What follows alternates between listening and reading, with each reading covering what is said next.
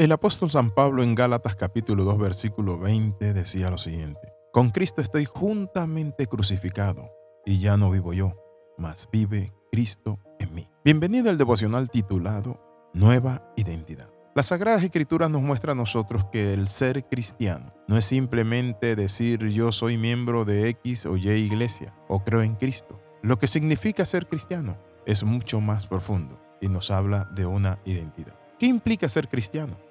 ¿Qué debe hacer un discípulo de Jesús? ¿Qué debe saber y cómo ha de comportarse fuera de la casa, dentro de la casa, en la calle, en la iglesia, un hijo de Dios? Necesitamos entender por lo menos quiénes somos para responder con autoridad y convicción a estas preguntas desde nuestra fe en Cristo Jesús. ¿Qué es la identidad? Por eso el apóstol decía, con Cristo estoy juntamente crucificado y ya no vivo yo. La identidad es lo que representamos. El diccionario define el término identidad como el carácter particular o la personalidad de un individuo.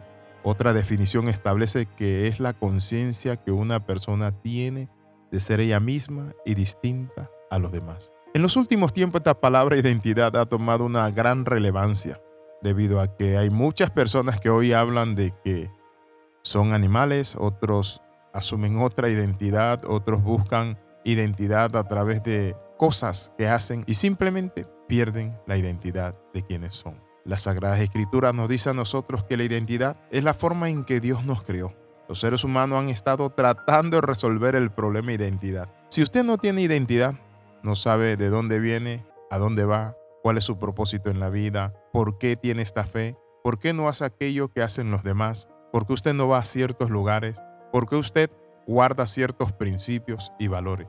Las personas sin identidad, dice la Sagrada Escritura, que son como el tamo.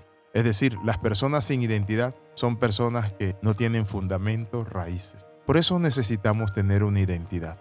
Pero hoy te quiero retar que seas como Jesús. En Lucas capítulo 3 versículo 38 dice, Adán era hijo de Dios. La identidad de Adán provenía de Dios. Por lo tanto, nuestra identidad también proviene de Él. El problema fue que al ser engañado y desobedecer a Dios, Adán perdió esa identidad y por causa de ello toda la raza humana fue forzada a vivir en un estado de confusión y pérdida constante. Cuando hablamos de Adán, encontramos que Adán tenía una relación muy íntima con el Padre Celestial, pero también tú y yo podemos tener esa identidad en Cristo. Por eso la Biblia dice de modo que si alguno está en Cristo, nueva criatura es. Él nos da una nueva identidad. ¿En qué consiste esa identidad? Dice 1 Juan, más a todos los que le recibieron, a los que creen en su nombre, le dio potestad de ser hechos hijos de Dios. Es decir, nosotros tenemos una nueva identidad. Antes éramos hijos de ira, lo mismo que los demás, pero Dios en su infinito amor y misericordia, a través de la persona de nuestro Señor Jesucristo, nos dio una nueva identidad. Razón por la cual, joven,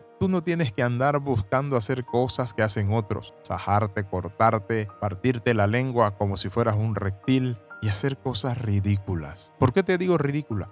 Porque tú tienes una identidad. También te hablo a ti, padre de familia, te hablo a ti, esposo, esposa. Nuestra identidad en Dios es lo que nos define como seres humanos que tienen algo que les hace diferente. Y es el Espíritu Santo que nos renueva y nos hace nuevas criaturas. Cuando hablamos de la identidad, podemos perderla. ¿Y cómo se restituye esa identidad? Como hijos de Dios queremos parecernos a Él, pero el enemigo es astuto, vino a la tierra dispuesto a robar, matar y destruir. Otro de sus propósitos es robarnos la identidad, es que no sepamos quiénes somos, de modo que nunca podamos ver el reflejo de la imagen de Dios en nosotros. Pero hoy quiero invitarte para que tú abras tu corazón a Jesús, porque esa nueva identidad se adquiere cuando uno recibe a Cristo como Señor y Salvador y confiesa su pecado. Dice la palabra que en ese momento el Señor comienza a hacer una obra transformadora, nos salva, y es allí donde nosotros nos unimos a Él y quedamos trasladados al reino de su amado Hijo es decir, nos saca de las tinieblas, de esa vida sin identidad eterna, donde tenemos una identidad terrenal, pero no una eternal. Y por eso hoy quiero invitarte para que invites a Jesús a tu corazón. Ora conmigo. Señor Jesús, entra a mi vida. Cambia y transforma, mi Señor Padre Santo. Creo en ti, que tú me puedes cambiar, oh Dios, y hacer una nueva criatura, un nuevo hombre, con nuevos pensamientos, principios y valores. Lo pido en tu nombre. Amén y amén. Escriba al más 502 42 45 6089. Le saluda el capellán internacional Alexis Ramos. Nos vemos pronto.